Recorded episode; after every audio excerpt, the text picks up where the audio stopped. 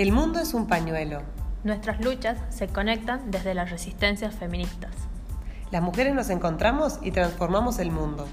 Somos feministas contra la violencia, contra el capital, contra el racismo y el terrorismo neoliberal.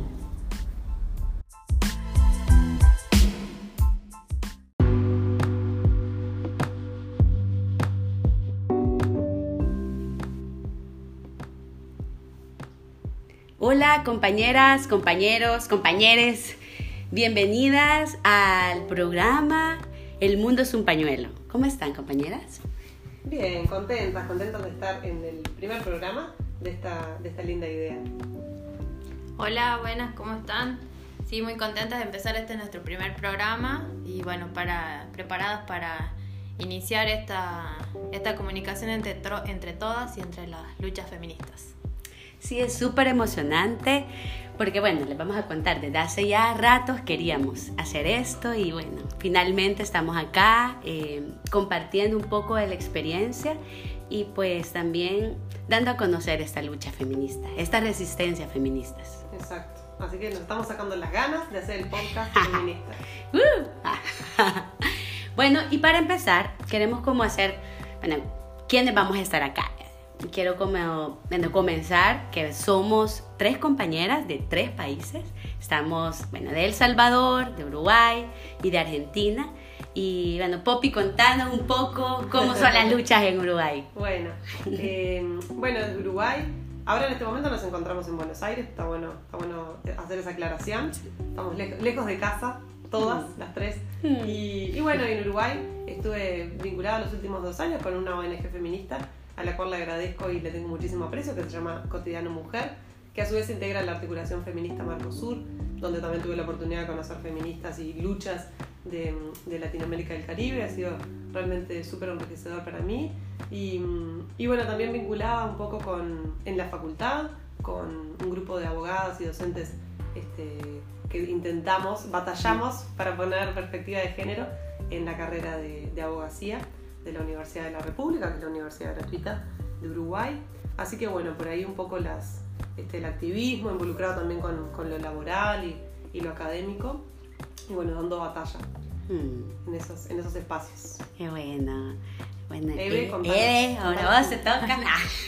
bueno, soy Eve, vengo de, de, las de una provincia del norte de Argentina, Salta y también un poco de Tucumán, eh, con realidades bastante, bastante complicadas en cuanto a lo económico y también contra las divisiones de poderes. Entonces, eh, por ahí como un poco de, esa realidad que me encontró también cursando la carrera de psicología y en un momento por el feminismo toca por primera vez mi vida cuando estoy eh, durante esta carrera y donde a raíz digamos de, un reclamo por una violación a tres compañeras que ingresábamos a la, universidad es que empieza a cuestionarse el tema de la, de la, violencia de género y es ahí donde empiezo a militar y de ahí siempre estuve vinculada al movimiento universitario eh, independiente y también bueno con la defensa de, por el derecho de las mujeres dentro de la vida universitaria. Es así después que me llegó mi trabajo comunitario donde siempre estuve eh, como cuestionando ¿no? aquel feminismo que nos llegaba, el feminismo blanco, y, empezar como a pensarnos desde la interseccionalidad de clase, de raza, de etnicidad. También me autoidentifico como miembro de, la, de una comunidad indígena y donde también tengo participación. Y es desde ahí, digamos, donde empezó mi militancia. También tuve contacto con la lucha feminista por el aborto legal por la campaña nacional que se desarrolló con muchas compañeras en Tucumán eh, que hoy están digamos vinculadas a redes eh, transnacionales lo cual me llena de orgullo haber podido compartir ese trabajo con ellas que es bueno uno del por donde se inició la marea verde que esperemos siga creciendo y siga invadiendo toda América Latina. Será ley. Será ley. Que sea ley por supuesto y bueno, es desde ahí que hoy nos encontramos acá y, que bueno, me ha permitido conectar con las diferentes luchas y principalmente bueno, con ustedes y otras compañeras con las que estamos acá luchando. Sarita, contanos un poco de ti. Bueno, eh, yo soy del Salvador, que Salvador está en Centroamérica Y, y, allá pues he estado luchando en el tema de la despenalización del aborto. Eh, esta, esa lucha es porque El Salvador es uno de los pocos países en, el mundo, en Latinoamérica, que tiene una de las leyes más restrictivas en materia de aborto, está totalmente penado. Y bueno, y a partir de esa penalización ha habido criminalización de mujeres y también ha habido como mucho estigma, mucho silencio y se volvió muy necesario hablar, debatir, nombrar esa palabra, ¿verdad? Que era el aborto, la despenalización. Y bueno, ya, ya estoy participando en una organización que se llama Agrupación Ciudadana por la Despenalización del Aborto, vinculándome mucho con, con el trabajo de, de, la lucha por la libertad de mujeres que están en la cárcel, pero también con una lucha por, de, por la incidencia para que pueda cambiar la ley en el país. También muy conectada con lucha desde Centroamérica, porque que, bueno, en, en la región centroamericana también Honduras y Nicaragua tienen esta ley así de restrictiva. Entonces, como que desde ahí hemos tratado de hacer visible lo que, lo que está pasando en nuestra región, que también, ¿verdad? Que, que bueno, que cuando escucho y hemos hablado con Eve, ¿verdad? Hemos encontrado muchas coincidencias con algunas de las provincias de acá, o sea, tanto lo que pasa en Tucumán, o sea, es como muy similar a lo que está pasando en El Salvador, en cuanto a los conservadurismos también, en cuanto a a los grupos antiderechos, a toda esta violencia y odio que están promoviendo también, ¿verdad? Eh, bajo ese discurso de las dos vidas, que, bueno, que también en toda la región latinoamericana y en El Salvador se ve mucho. Entonces, bueno, eso es lo que, lo que estoy allá luchando y conectándome también con estas resistencias feministas que me alegra mucho también podernos encontrar nosotras y, y bueno, la idea justo es eso, ¿verdad? También resistir desde este espacio y, y nombrar todas estas luchas que, que, son de toda Latinoamérica. Sí, sí. Que, lo que está, me parece súper bueno es, es, encontrar este, puntos de conexión pese a la, a la, diversidad y a las especificidades de cada región y, y, de cada país que las hay y que la idea también de este, de este, de este podcast es, es mostrarlas y traerlas también como hay puntos eh, de conexión en las luchas y, y, tienen que seguir existiendo esos puntos, de conexión y tienen que seguir existiendo los encuentros entre, entre las feministas. Totalmente. Y bueno, y por eso justo es que hemos dicho, hagamos algo, hagamos un programa.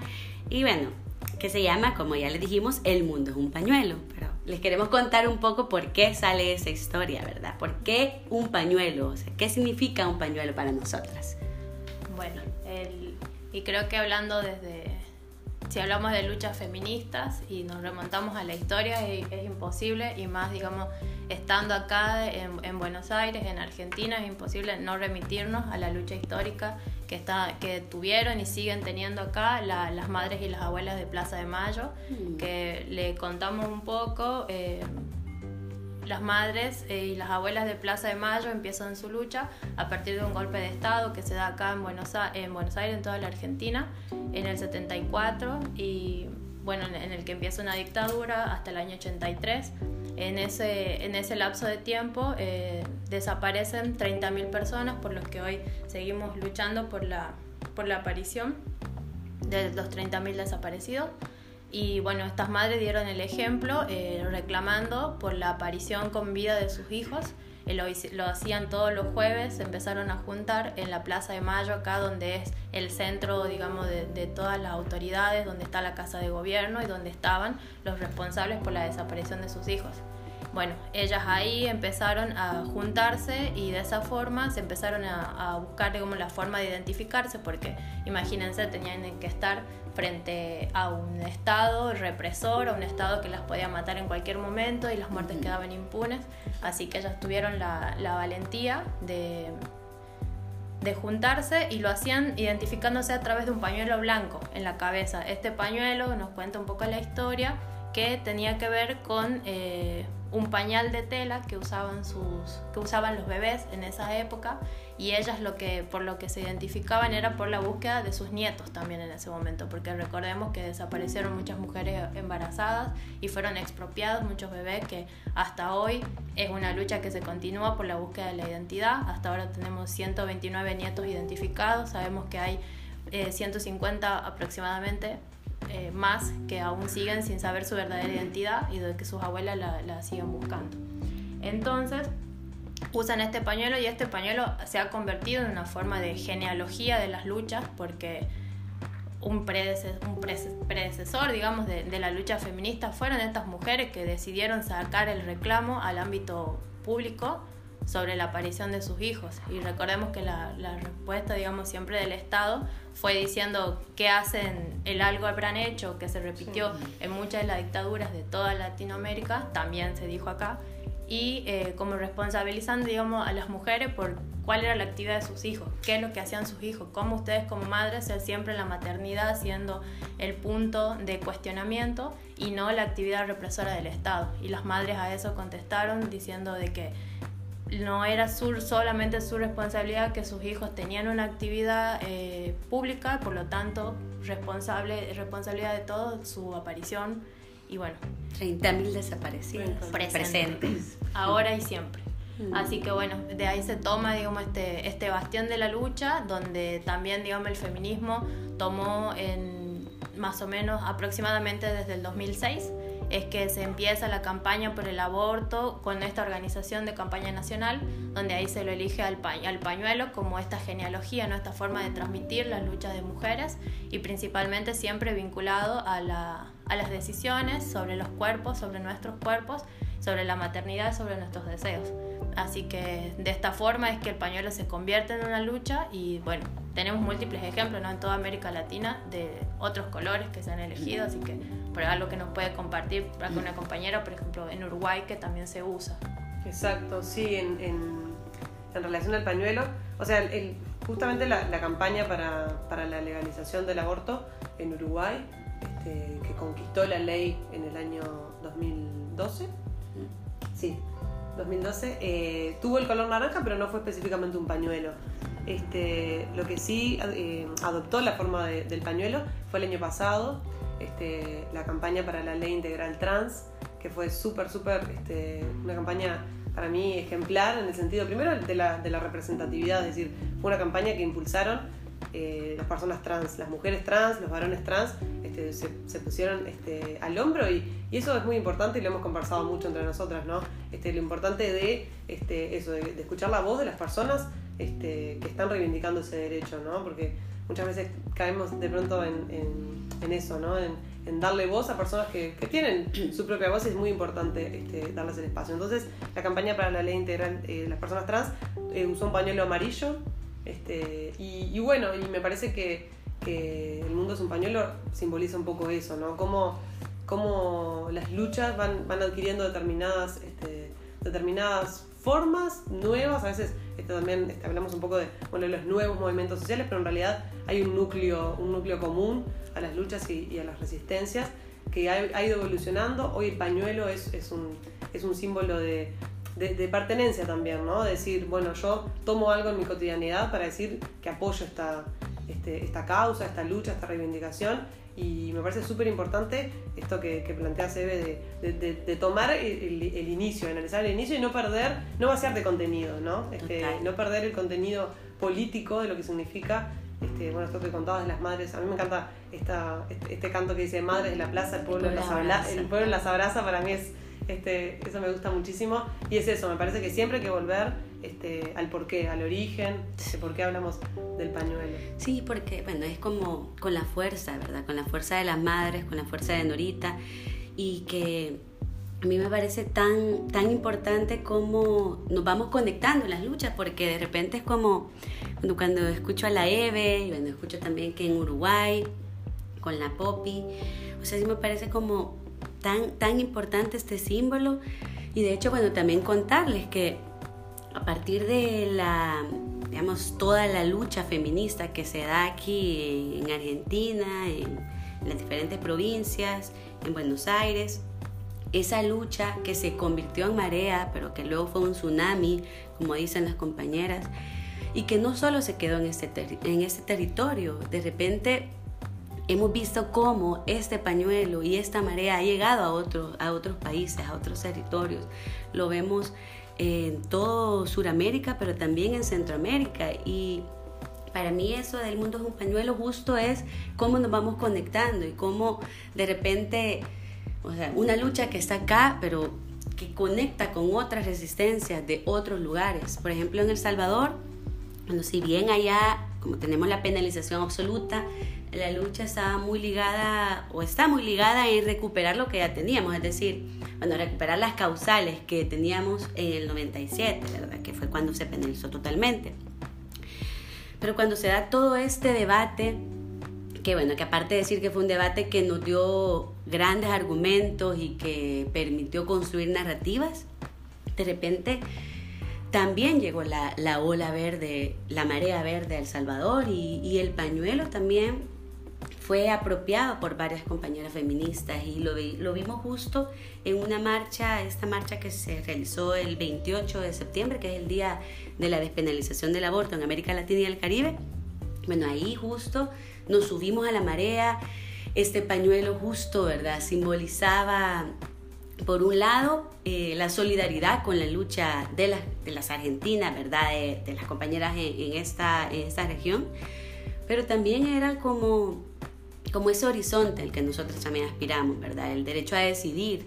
Y, bueno, ahora lo vemos tanto en El Salvador, lo vemos en Guate, en Honduras, en Nicaragua.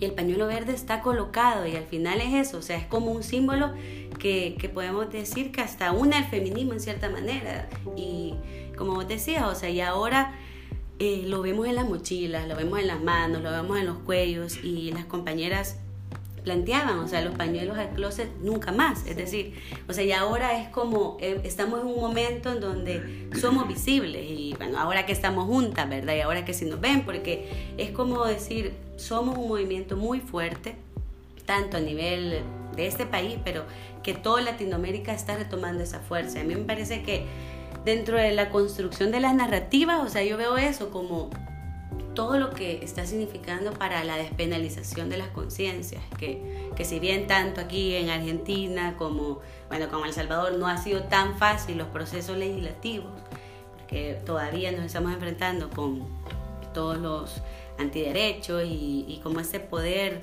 eh, conservador, sin embargo, me parece que tener este símbolo que, que nos conecta a todas, que conecta nuestras resistencias, le da una gran potencia y y es como esta frase, ¿verdad? Que es tan popular de decir el mundo es un pañuelo, es como, bueno, o sea, todo está conectado y al final esas luchas de los pañuelos verdes, de los pañuelos amarillos, bueno, que luego también el pañuelo naranja, ¿verdad? Que es separación, iglesia, Estado, eh, creo que hay otros, otros, otros pañuelos que... Tenemos el pañuelo de Ni Una Menos Migrante. Sí, y el pañuelo, de, de, Ni Una Menos, digamos. De, de Ni Una Menos y el de una menos migrante que es rosado, el de una menos es morado. Morado. Morado. Sí.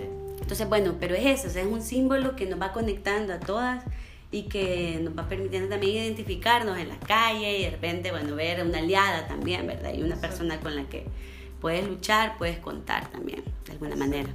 Y esto que vos decís de, de que es una frase muy, muy popular, ¿no? El mundo es un pañuelo, cuando decís, eh, ay, conozco una persona en un lugar muy inesperado. También es la, intención de, este podcast y de estas conversaciones este, que vamos a tener, es, dotar de sentido también esa frase, ¿no? Este, eso, ponerle contenido, bueno, pero ¿qué significa para nosotras que hoy que el mundo, que el mundo sea un pañuelo? ¿Y qué significa eso de conocernos? Digamos, me parece que más la, la frase sería como reconocernos, encontrarnos nuevamente y saber, digamos, de que llegas a algún lado y tenés a alguien que tiene un pañuelo y sabes, digamos, de qué, de qué lado de la historia está, digamos, como quien Importante dice.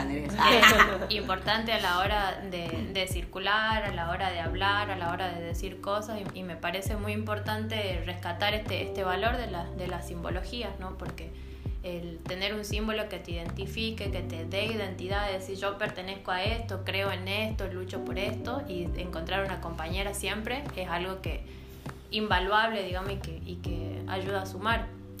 que también, digamos, me, me parece muy importante esto de que no se vacíe el contenido acá, como decía, como decía Poppy, retomar siempre el carácter histórico que tienen las luchas, porque no, que, que no nos traguemos el cuento de muchos medios de que pensar que el feminismo es una cuestión de moda, de que es un movimiento que empezó hace poco y no, la lucha de las mujeres es histórica, eh, las madres son una parte de esta historia, pero antes de las madres hubo otras mujeres que lucharon por los derechos y me parece importantísimo eh, poder retomarlo y que hoy que quienes somos quien, quienes estamos ocupando el lugar de militancia en las calles y también vienen muchas generaciones, digamos, más chicas que nos llenan de esperanza, nos llenan de orgullo de, escucharlas ser que son tan chicas y ya tienen esa claridad política, siempre eh, que no nos olvidemos pues, de, la lucha histórica y que sea nuestra fuerza también a la hora de pensar, o sea, durante tanto tiempo y durante tantas batallas quizás perdidas de alguna forma vista así como una pérdida, como no se llegó a conquistar un derecho, pero que siempre tiene, hay otras victorias, que es como la historia ahora que estamos viviendo en Argentina, si bien no pudimos conquistar el derecho por el aborto legal, sí ganamos, como dice el movimiento, eh, ganamos la batalla en la calle, ganamos la, despenalización moral de quienes deciden eh, por su cuerpo y por su vida. Así que, bueno, también... En la calle ya es ley, como, dice la consigna. Así que eso me parece importantísimo, el contenido histórico y político de esta lucha.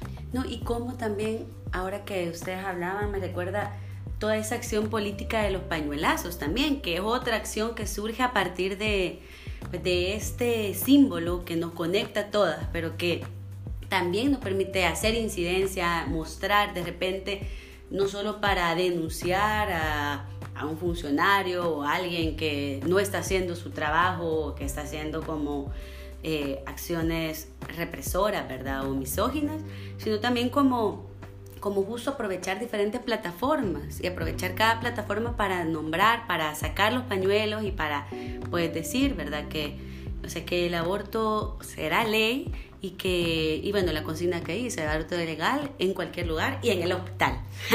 en el hospital antes que todo. Y responsabilidad Vamos, vamos por la responsabilidad del Estado. Sí, eso es importante, totalmente. También me parece el tomar postura, ¿no? Desde el momento en que una entra a un lugar y lleva un pañuelo y te está diciendo lo que sos y ya dejamos de romper esto de que hablar de los derechos de las mujeres algo solo entre mujeres o algo del ámbito privado, no, estamos hablando desde lo público y ya no hace falta decir eh, en qué en qué creo, en qué no o en contra de qué estoy, porque ya es visible y desde esa postura nos paramos y yo creo que eso hace piso en un reclamo de decir creemos en esto y de esto no nos movemos y desde acá hablamos y ya no hay vuelta atrás, digo. Sí, no, retorno. Punto de no retorno.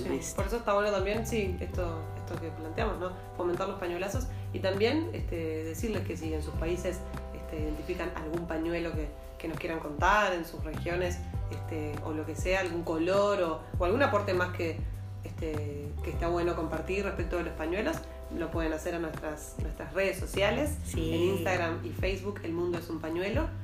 Eh, y bueno, para, para estar en permanente comunicación.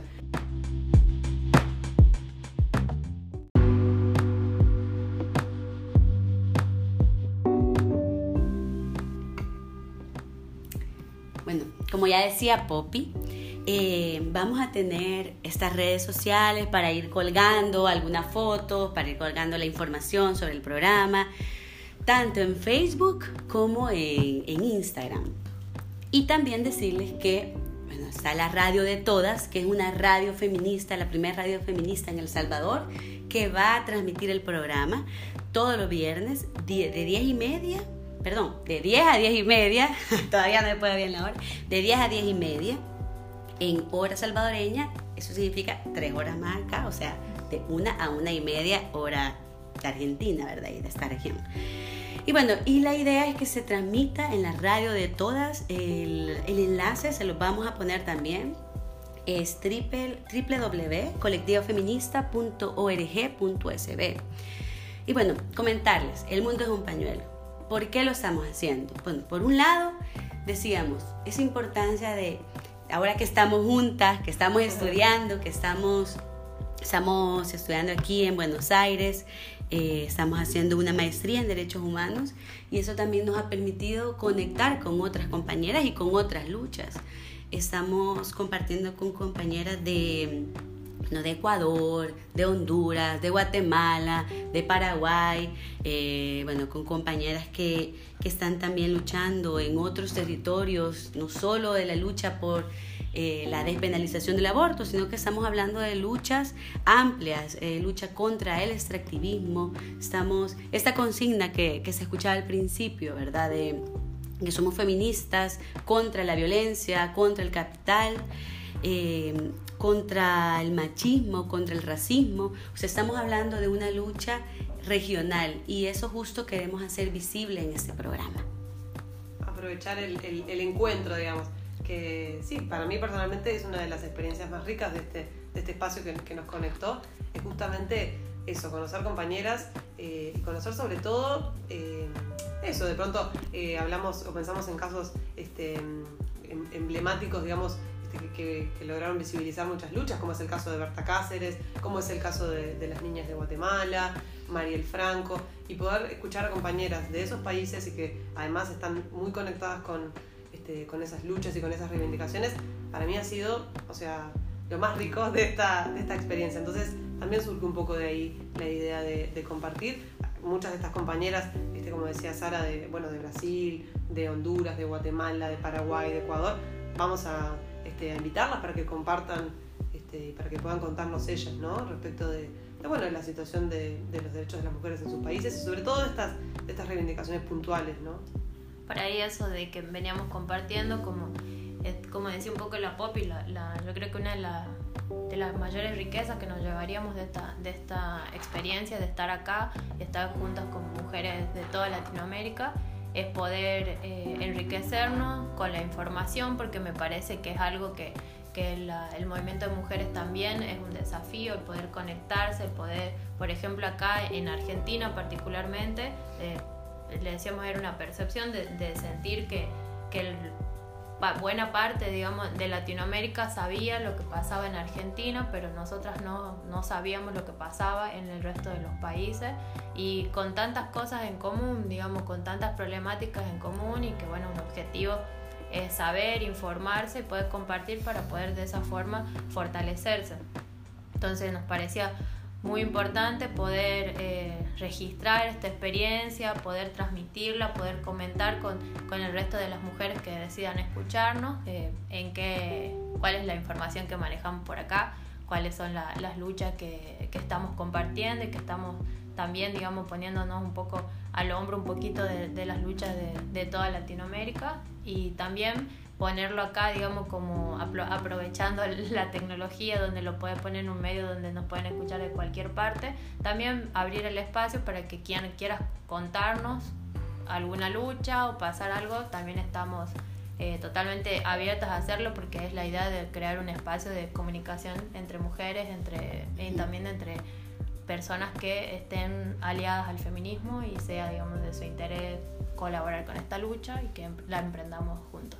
Sí, totalmente. Yo creo que eso es como la manera de conectarnos entre nosotras y poder hacerlo visible.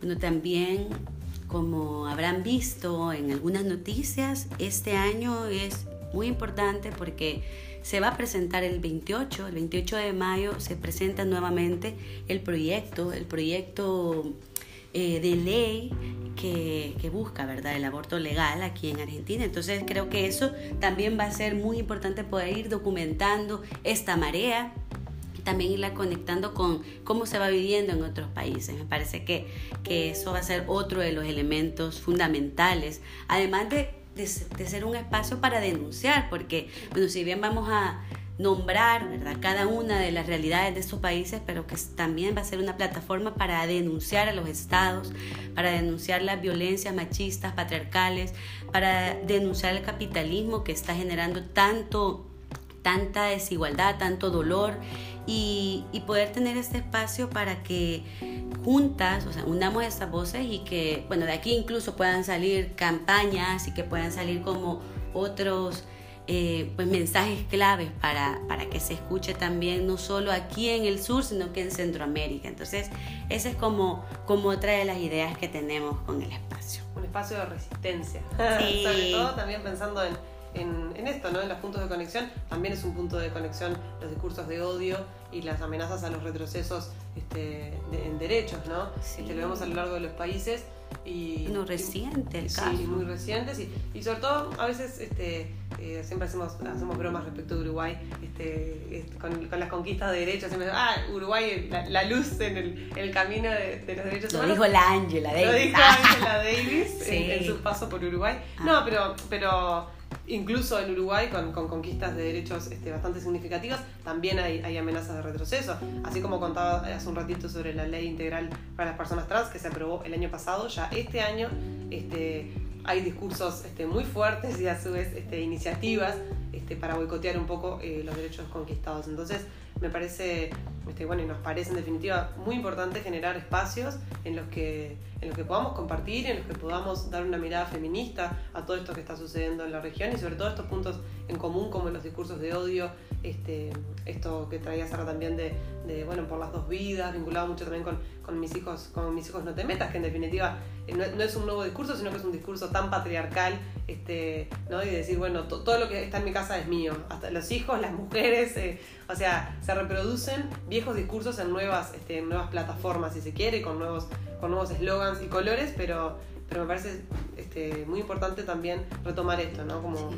Ponerlos en evidencia, Sí, poner en evidencia, porque al final lo que siempre decimos, ¿verdad? O sea, no están a favor de la vida, están a favor del aborto clandestino, están a favor de la, de la muerte de las mujeres. Y eso es lo que también es importante que pongamos en evidencia y que, que denunciemos. Pues en el caso concreto, que lo vemos con la lucha del aborto, pero bueno, recientemente lo que pasó en Tucumán con, con Lucas, no sé si quieres comentar un poco. Sí, bueno, un caso que la verdad que es más común de lo que nos imaginamos, pero es, eh, bueno, el caso de Lucas, un, un chico trans que fue eh, abusado, violado y violentado eh, en la calle en Tucumán, eh, en presencia de las fuerzas policiales que no lo defendieron, que, o sea, le, nega- le niegan su, su calidad de persona ¿no? y su calidad de ciudadano de ser defendido por la fuerza que se supone te tiene que proteger.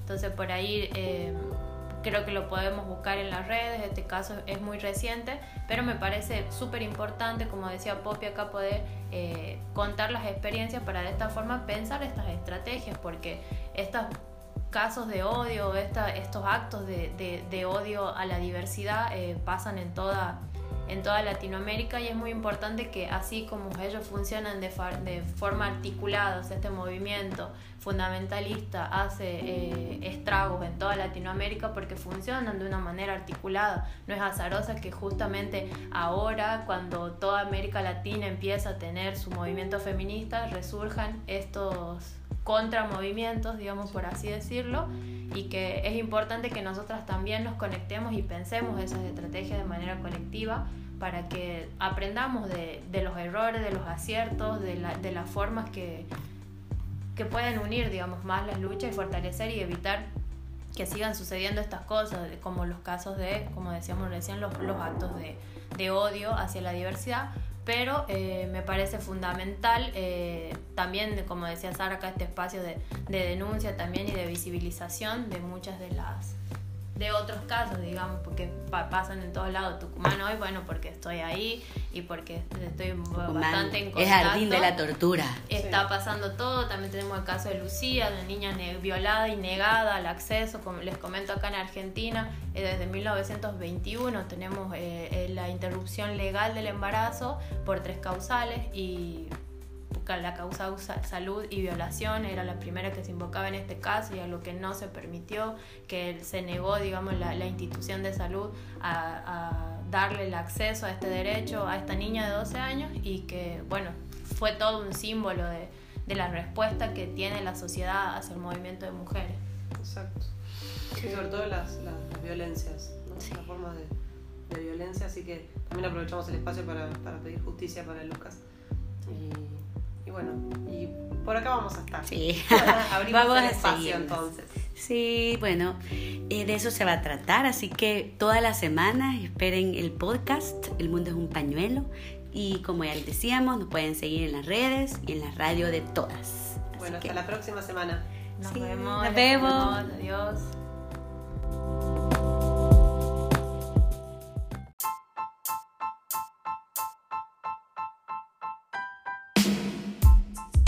El mundo es un pañuelo.